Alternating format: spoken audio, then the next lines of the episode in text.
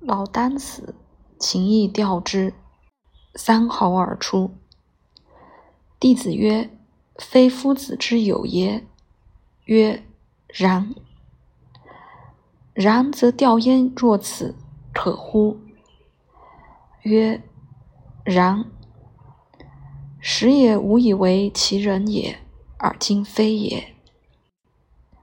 项武入而调焉，有老者哭之，如哭其子；少者哭之，如哭其母。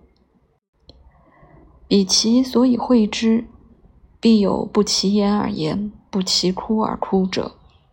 是遁天备禽，万其所受。古者谓遁天之行。是来夫子时也，是去夫子顺也。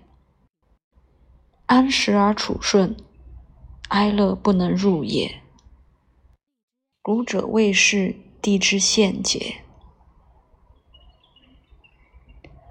知穷于维新。火传也，不知其尽也。